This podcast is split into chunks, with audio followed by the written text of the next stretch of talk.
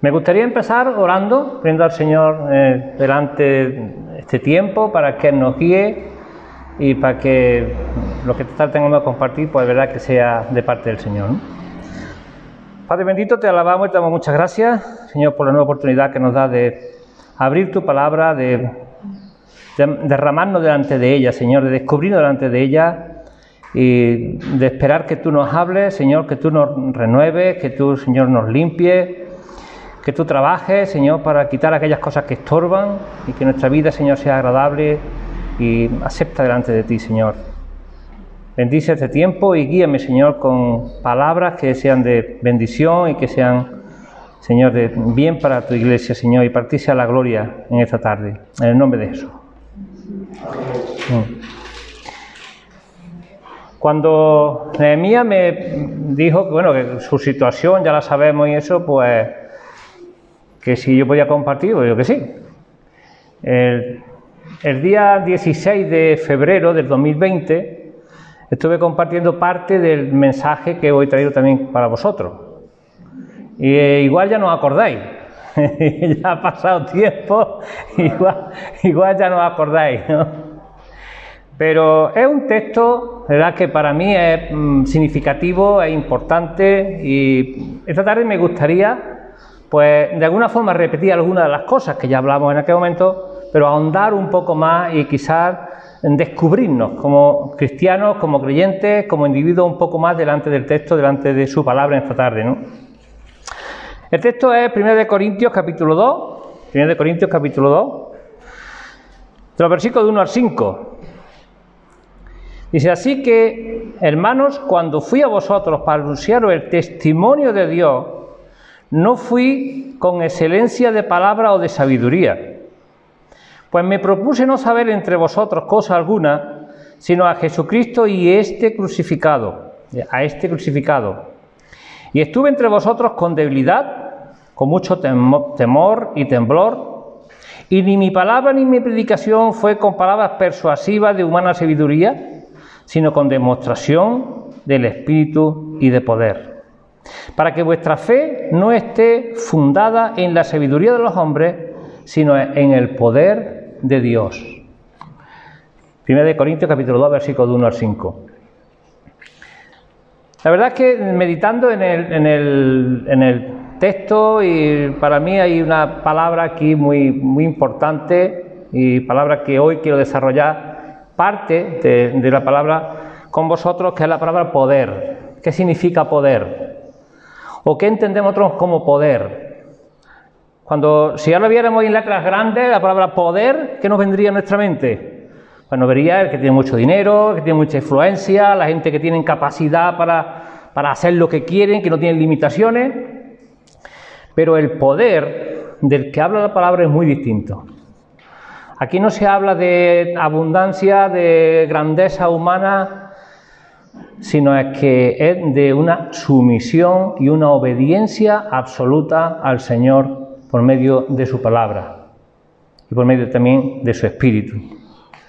Dice el versículo 1, dice, así que hermanos, cuando fui a vosotros para anunciaros el testimonio de Dios, no fui con excelencia de palabra o de sabiduría. Ya nada más que este versículo mm, ya me hacía pensar, ¿no? Pablo, que no era yo, era Pablo, eh, conocedor de la ley, un hombre con mucha influencia, y me llama mucho la atención con la humildad y con el respeto que se acerca a la iglesia. Con la humildad y con el respeto que habla la iglesia. El propósito que él lleva no es de él lucir, no es de engrandecerse, sino de manifestar a la iglesia el espíritu, es decir, la idea del poder de Dios, que es el que puede actuar y el que puede de verdad hacer iglesia. Yo quisiera dejar con vosotros posiblemente varias reflexiones en esta tarde, pero ahora para empezar una, ¿qué creéis que es la iglesia? Cada uno me daría su respuesta. Y no, yo no, se trata ahora de tirar ahí a ver, no, no. ¿Qué creéis que que es la iglesia? El grupo de personas que se reúnen, etcétera, etcétera, etcétera, otro, bueno, el lugar, etcétera, etcétera, cada uno dependiendo del concepto que tenga de iglesia. Ahora bien, yo quisiera tratar de hablarte a ti personalmente y a mí personalmente en primer lugar. Tú y yo somos la iglesia. La iglesia no somos el grupo de personas, el grupo de, personas formamos el cuerpo de Cristo, formamos la iglesia, pero piensa una cosa, sin ti no existiría la iglesia. Sin ti no habría iglesia. No, pero es que si, yo no soy imprescindible. Es que si no estoy yo, hay 20 hermanos más, ¿vale? Pero tú eres necesario en la iglesia. Porque si ese concepto de yo no soy necesario, también el otro, también el otro, también el otro, entonces no hay iglesia, nadie en iglesia. Y lo, que yo quisiera tratar de hacernos recapacitar y también en primer lugar la importancia que tiene que tú te sientas parte de la iglesia, que tú te sientas imprescindible en la iglesia. No porque el Señor eh, quiera, te necesite a ti, porque tú necesitas al Señor, porque nosotros necesitamos al Señor y porque entre todos formamos lo que es eh, el grupo, el conjunto de iglesia. Pero que no caigamos, y esto puede ser una de las cosas, y ahora con la pandemia, con todas estas cosas, ha sido también un tiempo pues favorable para aquellas personas que bueno, que no tienen muy claro el concepto de iglesia porque se hayan descuidado un poquito. Y yo le doy gloria a Dios por Susana, por lo que ha compartido. Porque aún las dificultades, ahí se ha mantenido fiel y ahí está. Y el Señor te va a bendecir, te ha bendecido y te va a bendecir por eso porque tú has estado con el Señor y en el Señor durante todo este tiempo. ¿Que ha habido dificultades? Por supuesto.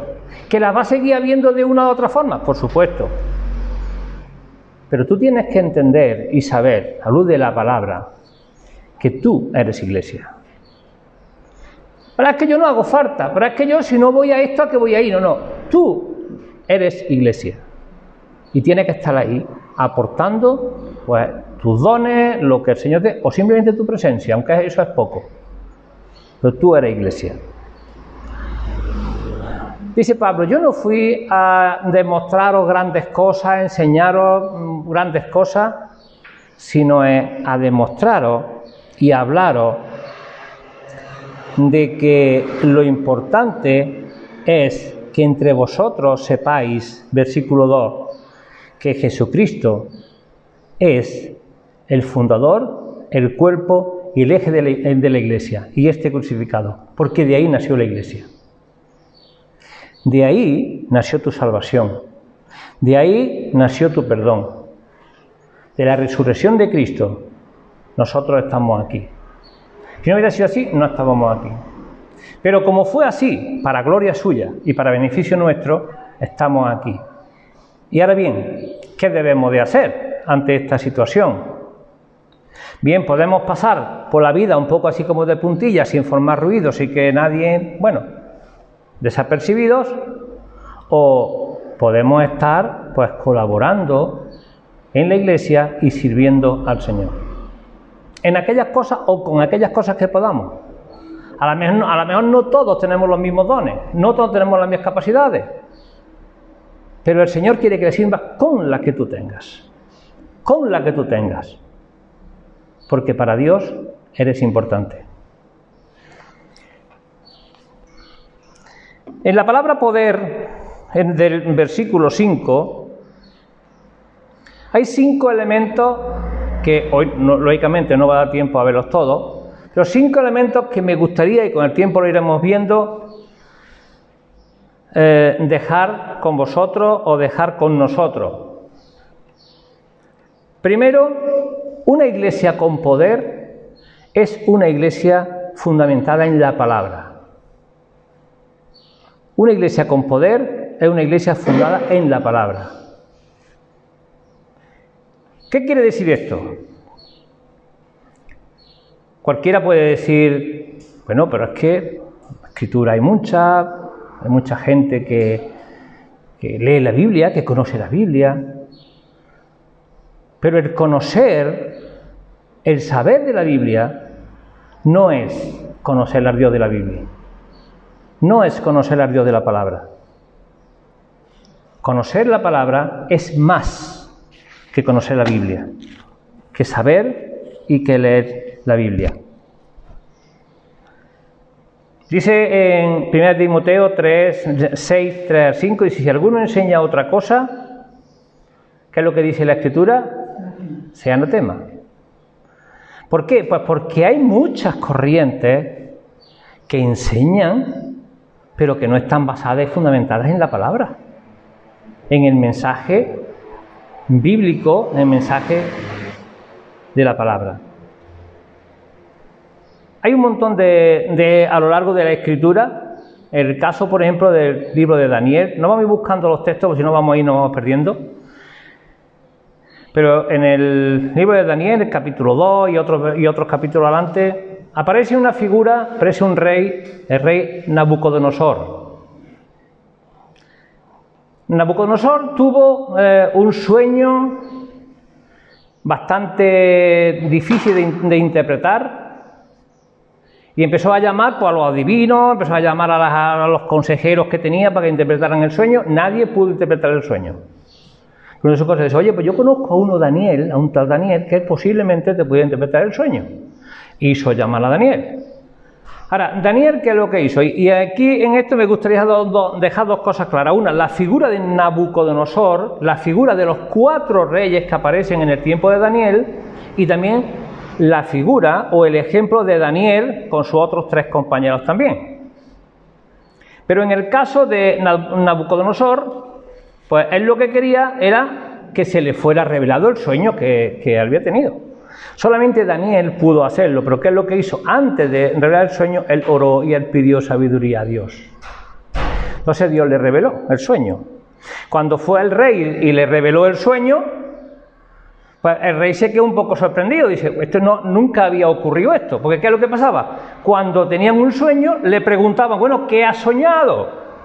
Entonces, en función a lo que había soñado, entonces le daban respuesta o interpretaban el sueño que había tenido, pero en este caso, él no, no dijo qué he soñado, sino es que Daniel, por dirección del Espíritu Santo, pues mm, le dijo y le describió cuál había su sueño. Pero claro, Ahí, para sorpresa de Nabucodonosor, lo que Daniel le dijo no es lo que él quería escuchar.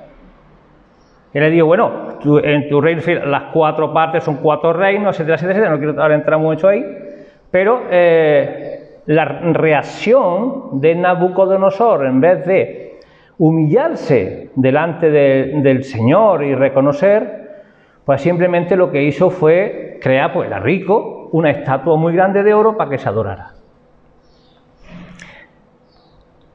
quien no se rendía a adorar la estatua de oro, ni Daniel ni sus compañeros, pues él mandó ejecutar, mandó matar a la gente. ¿Por qué? Y una de las cosas que me llamaba la atención es que cuando él ve que Dios está protegiendo a Daniel en medio de aquella situación, pues que él reconoce, reconoce que quien ha librado a Daniel es el Dios de Daniel. Pero una cosa curiosa hay aquí, ahí por el eh, capítulo 2, versículo 6 o por ahí. Y es que él adora a Daniel, no a Dios que había hecho el milagro, sino a la persona. ¿Qué quiero decir con esto? Que Nabucodonosor sabía de Dios porque había visto un milagro, pero no creía en el Dios de los milagros, sino es que puso a Daniel en lugar de Dios. Lógicamente después fue, su fracaso y después pues, en otros reyes y después es interesante leer el libro de Daniel porque se ve la vida de Nabucodonosor que es una turbulencia, lo mismo se ve en la selva pasando hambre, que luego se ve como un aparente arrepentimiento, una humillación delante de Dios, pero luego su final pues también un desastre. Entonces, hay personas, y yo me atrevería a decir incluso dentro del mundo cristiano, que andan un poco con el modelo o la figura de Nabucodonosor, adorando a personas. Sí, saben que Dios existe, usan la palabra, pero luego actúan conforme a sus caprichos, intereses y formas. El conocer la palabra no es conocer al Dios de la palabra. Nosotros tenemos un amigo en carne un amigo común, que hablando una vez, bueno, varias veces he hablado con él de la palabra, pero hablando una vez del Evangelio, él dice que, bueno, y él conoce cosas de la Biblia. Y él decía que él se había leído cinco veces la Biblia, pero que es ateo. Y tú le hablas de mensajes, y tú le hablas de cosas, y él te da respuestas con textos, e incluso te da hasta algunos desarrollos de los textos. Pero él ve la palabra, pues, como un libro histórico, como un libro que recoge mucha riqueza histórica, como un libro muy bonito, si te metes a cantar los cantares, otro libro, libros poéticos, libros proféticos, pero lo ven como un libro de formación e información, no como un libro de revelación. Y nosotros tenemos que ver la escritura como un libro de revelación, porque por medio de la palabra se nos ha revelado el mensaje de Dios para nuestras vidas, para nosotros. Entonces, el conocer la palabra no nos da ninguna seguridad de que conozcamos al Dios de la palabra.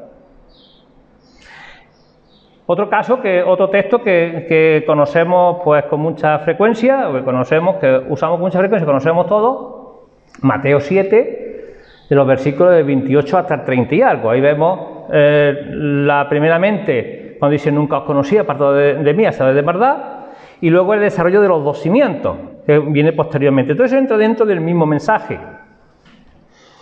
¿Qué es lo que ahí también se, ve en ese mensaje o en ese texto? Este texto es de decir que mm, muchas veces, en muchas ocasiones, es mal usado. Pues en tu nombre echamos fuera demonios, en tu nombre profetizamos, en tu nombre hicimos milagros, etcétera, etcétera. Es decir, que las personas que se van a presentar delante del Señor son gente que han conocido de la palabra de Dios. Incluso han hecho pues milagros y prodigios que también se recogen y se ven en la palabra de Dios. Pero la respuesta para su sorpresa dice, nunca os conocí, apartado de maldad, hacedores de mí. Y después, los versículos siguientes, pues ya es el, desarrollo de los, de los, dos cimientos. Ahí intenta, pues Mateo, de aclarar el porqué de esta respuesta de Jesús, el, porqué de esta enseñanza. ¿Dónde basaste tu fe? Hay dos grupos de personas que los dos edificaron casa. Es decir, los dos andan ante un ámbito religioso. Nada más que uno su fundamento es donde, sobre la roca. ¿Quién es la roca? Cristo es la roca la figura de, firmeza, la figura de, estabilidad, de seguridad. Y un grupo de, personas, las que aparecen en, el texto, es un sector de la sociedad, sobre todo el sector religioso de la sociedad, edificaron su casa sobre arena. No quiere decir que hicieran una casa allí en la playa, sino es que la idea de fondo de edificar una casa sobre arena, cuando se hace un edificio siempre se busca mucho una cimentación sólida. Y es uno de los primeros estudios que normalmente en un proyecto de arquitectura, en un proyecto cuando vas a un edificio, los primeros estudios que se hacen es lógicamente del suelo, de la base. ¿Qué tipo de terreno hay? ¿Sobre qué tipo de terreno va a edificar? Porque si hay piedra o si hay tierra que son movidizas o si hay cosas que después el edificio se, se, se derrumba o se va. O sea que el ejemplo que ya vemos en este texto es algo que hoy en la práctica pues se tiene en cuenta. ¿Sobre qué edificamos nuestra fe? Yo te quiero preguntar, ¿sobre qué está edificada tu fe? Yo sé que todos me vais a decir sobre la obra de Cristo, sobre la resurrección de Cristo, como hemos leído en el versículo 2 de, de este texto. Pero simplemente ahí. O tú tienes a Cristo en tu vida como una roca que cuando vienen las dificultades, como en el ejemplo de Susana, como en el ejemplo de otros, de cualquiera de nosotros, tú te agarras a la roca y dices, de aquí no me mueve nadie, porque estoy sobre la roca más sólida que existe, Cristo el Señor, el Dios Todopoderoso. Eso es conocer al Dios de la palabra. Eso es conocer al Señor de la palabra. El hecho de que hablemos mucho de la Biblia, que nos paseemos con la Biblia y que ande, eso no nos da garantía ninguna de que tengamos una vida llena del Señor. Porque la Biblia es un libro, es materia, pero el mensaje que se desprende de ella no es materia. De hecho, eh, hay unos versículos que me gustaría que leyerais alguien, porque veo que estáis ahí muy tranquilos. Salmo 19, Salmo 19, versículos del 7 al 9. ¿Sabes qué es lo que nos dicen? Salmo 19, de los versículos del 7 al 9. En esos dos versículos, hermanos, hay un verdadero tesoro. Hay un verdadero tesoro. Dice, la ley de Jehová es perfecta, que convierte el alma. El testimonio de Jehová es fiel, que hace sabio al sencillo. Los mandamientos de Jehová son rectos, que alegran el corazón. El precepto de Jehová es puro, que alumbra los ojos. El temor de Jehová es limpio, que permanece para siempre. Los juicios de Jehová son verdad, todos juntos. Amén. Amén. Si vemos un poquito con firmeza, o sea, con firmeza, un poquito con cercanía estos versículos, ahí vemos que contiene seis declaraciones que dice la ley, el testimonio, los mandamientos, el precepto, el temor y los juicios.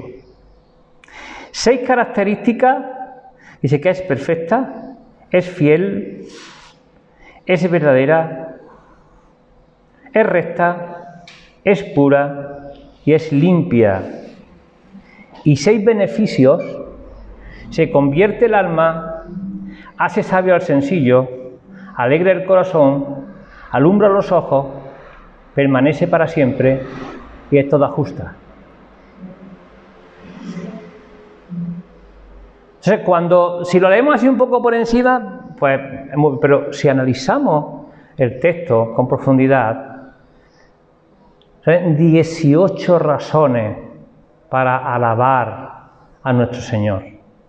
Porque la joya que encontramos aquí no la vamos a encontrar en ningún otro libro que no sea la palabra de Dios. ¿Cuántos libros de literatura? ¿Cuántos libros hay por ahí? ¿Cuántas bibliotecas enteras? Pero en toda esa literatura escritos que de verdad sean capaces de trabajar en tu alma, trabajar en tu vida, enseñarte camino recto, enseñarte eh, camino legal, enseñarte la ley, eso depende de la palabra de Dios. Y ahí es todo un, abanico, todo un ámbito tremendo de características que necesitamos nosotros como cristianos para ir rectamente delante de Dios y que las tenemos ahí en dos versículos. Qué preciosa es la escritura. Y muchas veces pasamos así por encima de ella, leemos tal y cual, pero lo importante que es meditarla, lo importante que es profundizar y lo importante que es reflexionar.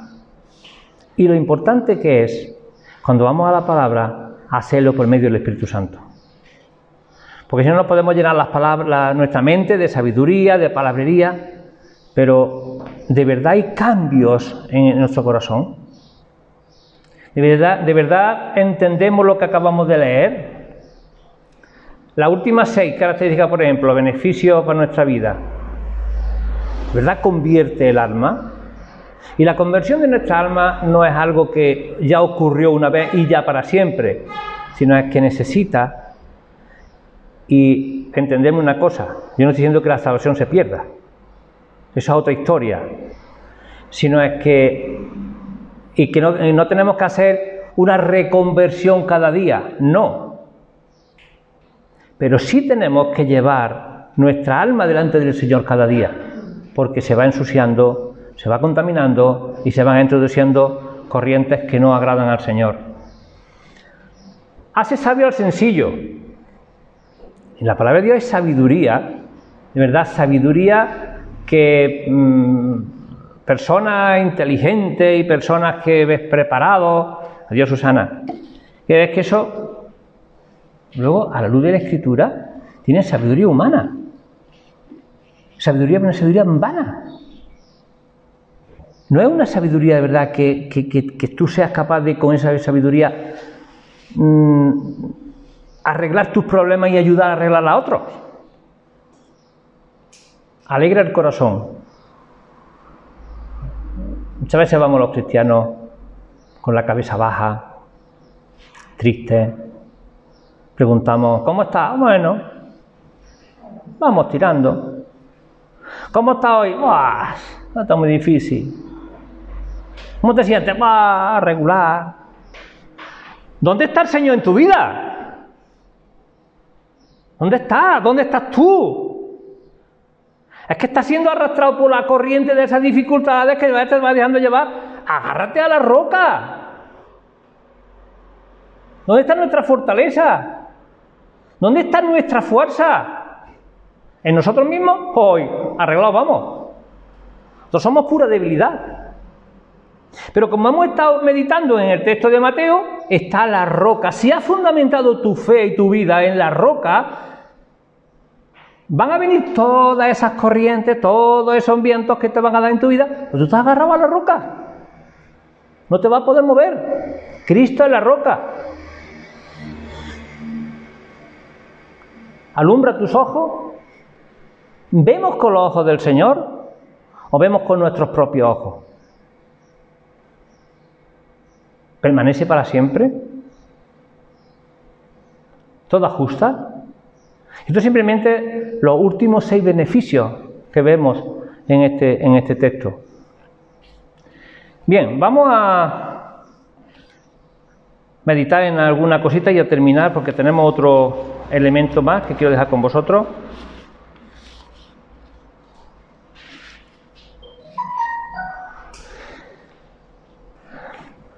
Bueno, vamos a dejarlo ahí y vamos a pasar al segundo.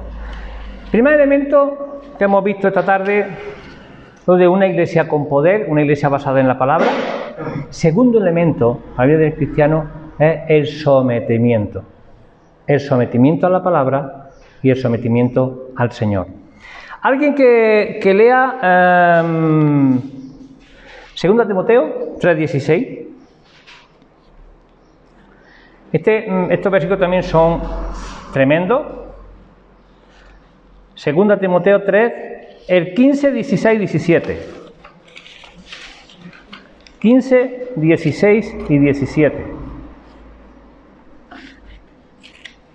Y desde la niñez ha sabido la Sagrada Escritura, las cuales que pueden hacer sabios para la salvación por la fe en Cristo Jesús.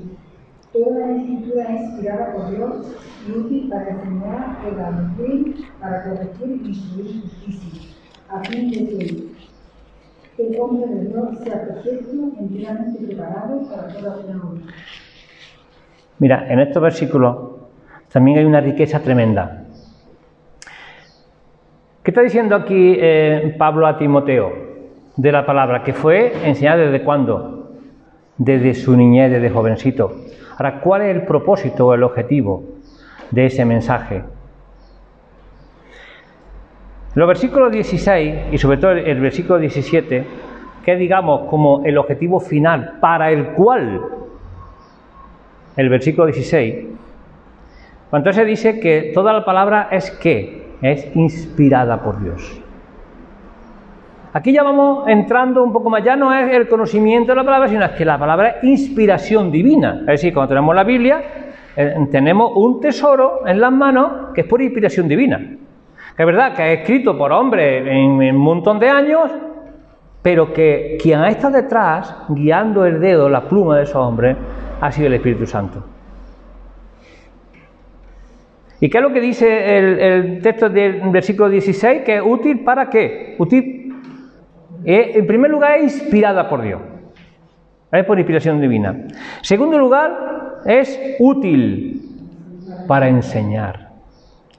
Tercer lugar, para redarguir, para convencer. En cuarto lugar, para instruir. Para redarguir, corregir e instruir en justicia. Ahora, ¿cuál es el objetivo de estos beneficios en nuestra vida? Versículo 17. A fin de que el hombre de Dios, el hombre de Dios, ah, yo aquí quisiera hacer un harto. ¿Tú eres hombre o mujer de Dios? ¿Te sientes hombre o mujer de Dios? ¿Cómo está tu vida delante del Señor? ¿Cómo está tu vida delante de Dios? Pues aquí ya no estamos, estamos metiendo en un terreno más serio. Aquí ya estamos en el plan de Dios. Y que todos estos beneficios que vemos en la palabra, que la palabra de nuestras vidas, es para qué? Para que seamos hombres y mujeres conforme al corazón de Dios. Es que ya hemos hablado en otras ocasiones de, de que seamos conforme al corazón de Dios. El objetivo en el versículo 17 dice a fin de que el hombre de Dios sea perfecto. En primer lugar, que seamos hombres y mujeres de Dios.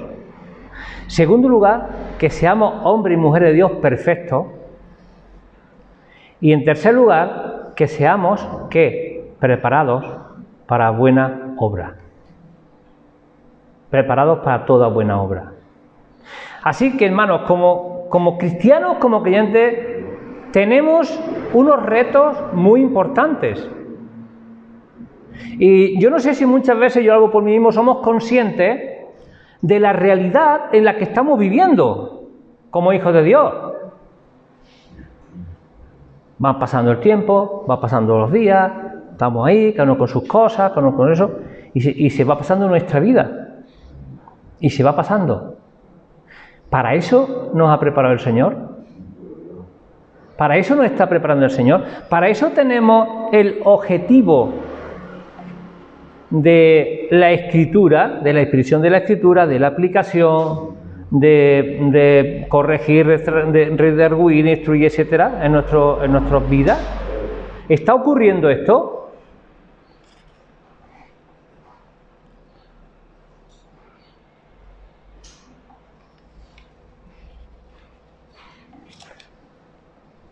¿En qué áreas de tu vida crees que está trabajando el Señor?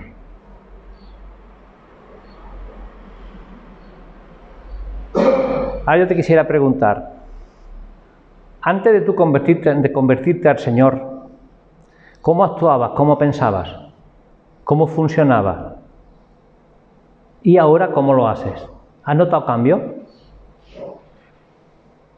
¿Hay cambios? ¿O todavía seguimos con la mochila del viejo hombre ahí eh, cargada sobre nuestros hombros? Mirad, alguien que,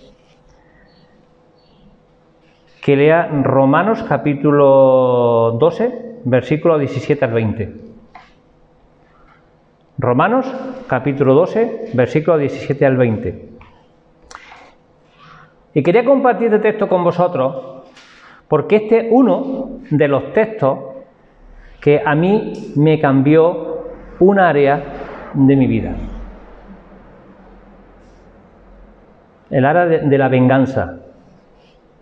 Yo era muy vengativo. El que me la hacía me la pagaba y con intereses. Antes de cliente, muy vengativo. Y esto fue uno de los pecados, porque es un pecado, que yo traje delante del Señor cuando leí este texto. ¿Lo tenéis alguien? Pues leerlo en voz alta. No paguéis a nadie mal por mal, procurad lo bueno delante de todos los hombres. Si es posible, en cuanto dependa de vosotros, estad en paz con todos los hombres. No os venguéis vosotros mismos, amados míos, sino dejad lugar a la ira de Dios, porque escrito está, mía es la venganza, yo pagaré, dice el Señor. Así que, si tu enemigo tuviere hambre, dale de comer. Si tuviere sed, dale de beber. Pues haciendo esto, ascuas de fuego amontonarás sobre su cabeza. Muy bien, muchas gracias, Irene. Este texto, cuando yo, después de convertirme leyendo la escritura y eso, yo pasé por aquí, pues digo, como diciendo, ¿qué? Pues porque, y, aquí habla de, qué? de que la ira de Dios Él la aplicará con quién y la forma que tenga que aplicarla. Porque si la aplicamos nosotros, pues yo hablaba de un pecado. La ira es un pecado. Y si nosotros no hemos dejado eh, ese pecado delante del Señor, nuestra vida no va a ser santificada. Yo hablo de una experiencia personal. Y, y, me costó, claro. Nuestra carne está acostumbrada a lo que quiere hacer y eso es lo que le gusta hacer. Pero después siente uno una libertad cuando tú te has descargado de ese pecado. Cuando tú ves a una persona que te ha hecho daño y la puedes mirar y tú la miras con paz en tu corazón, y no con la intención de decir, si me ha hecho dos, yo le voy a multiplicar por cuatro, le voy a cobrar los intereses. Eso nos lleva a amargura, eso nos lleva a esclavitud, eso nos lleva a que nuestras vidas no estén libres, sino vidas esclavas de los pecados que todavía seguimos acarreando y manteniendo en nosotros y con nosotros.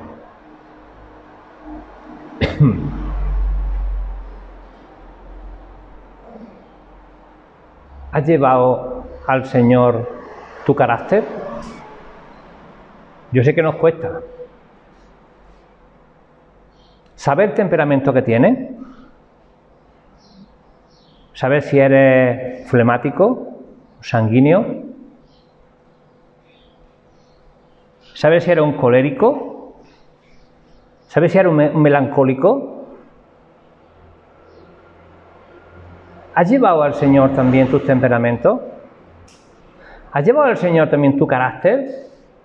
Si eres una persona que se cabrea fácilmente y que salta chispas por los aires fácilmente, ¿lo has llevado al Señor? Llévalo. Que vas a sentir mucha paz. Porque esos son pecados. Y somos esclavos de nuestros pecados y nuestra fe no crece, no avanza. Estamos ahí un poco raquíticos. Hablábamos hace algún tiempo de la vid y de las ramas de la vid. Pues somos ramas enfermas de la vid si seguimos manteniendo esos agentes externos de pecado en nosotros.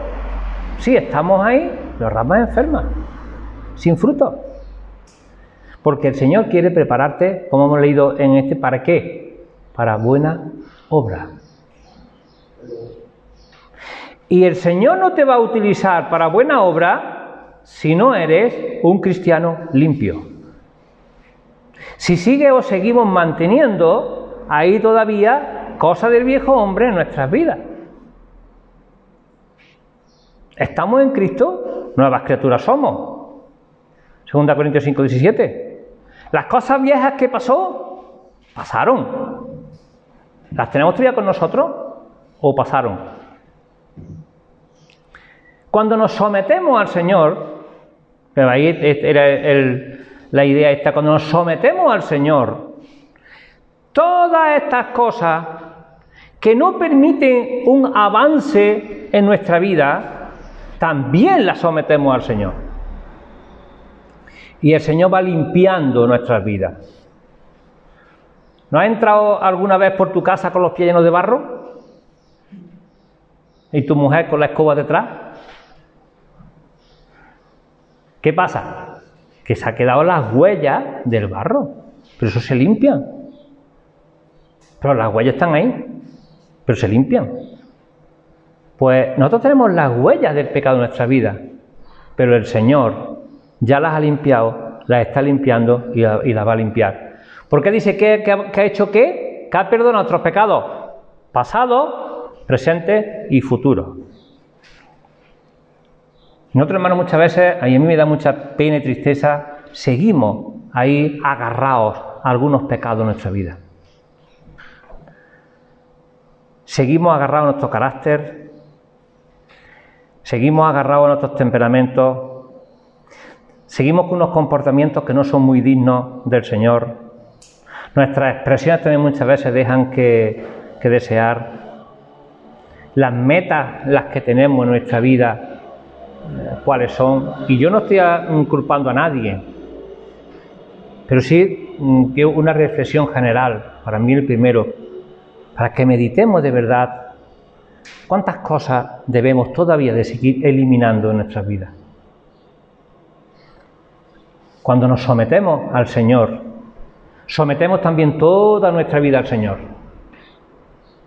Sometemos nuestro corazón, sometemos nuestra mente, sometemos nuestros pensamientos, pero igualmente hay algunas cosas que nos gustan y que digo, bueno, esto es que esto está ahí, es que yo soy así, porque mira, mis padres me enseñaron una herencia. Déjate de historia. Cuando sometes tu vida al Señor, sométela entera, al 100%, para que el Señor vaya limpiando las huellas del barro de tu vida. Para que seamos que dignos de ser llamados hijos de Dios, preparados para toda buena obra, como hemos leído en este versículo. Lo vamos a dejar aquí. Y tenemos cuatro elementos más, como es la oración, que se depende de este texto. Tenemos la oración, el discipulado, el evangelismo y una vida renovada. Todo eso de lo que es una iglesia, una vida con poder. Son elementos en los que debemos de trabajar y por los que debemos de, llevar al Señor y agarrarnos a la roca. Señor, limpia mi vida. Quiero ser digno de ser llamado tu Hijo, pero prepárame para toda buena obra.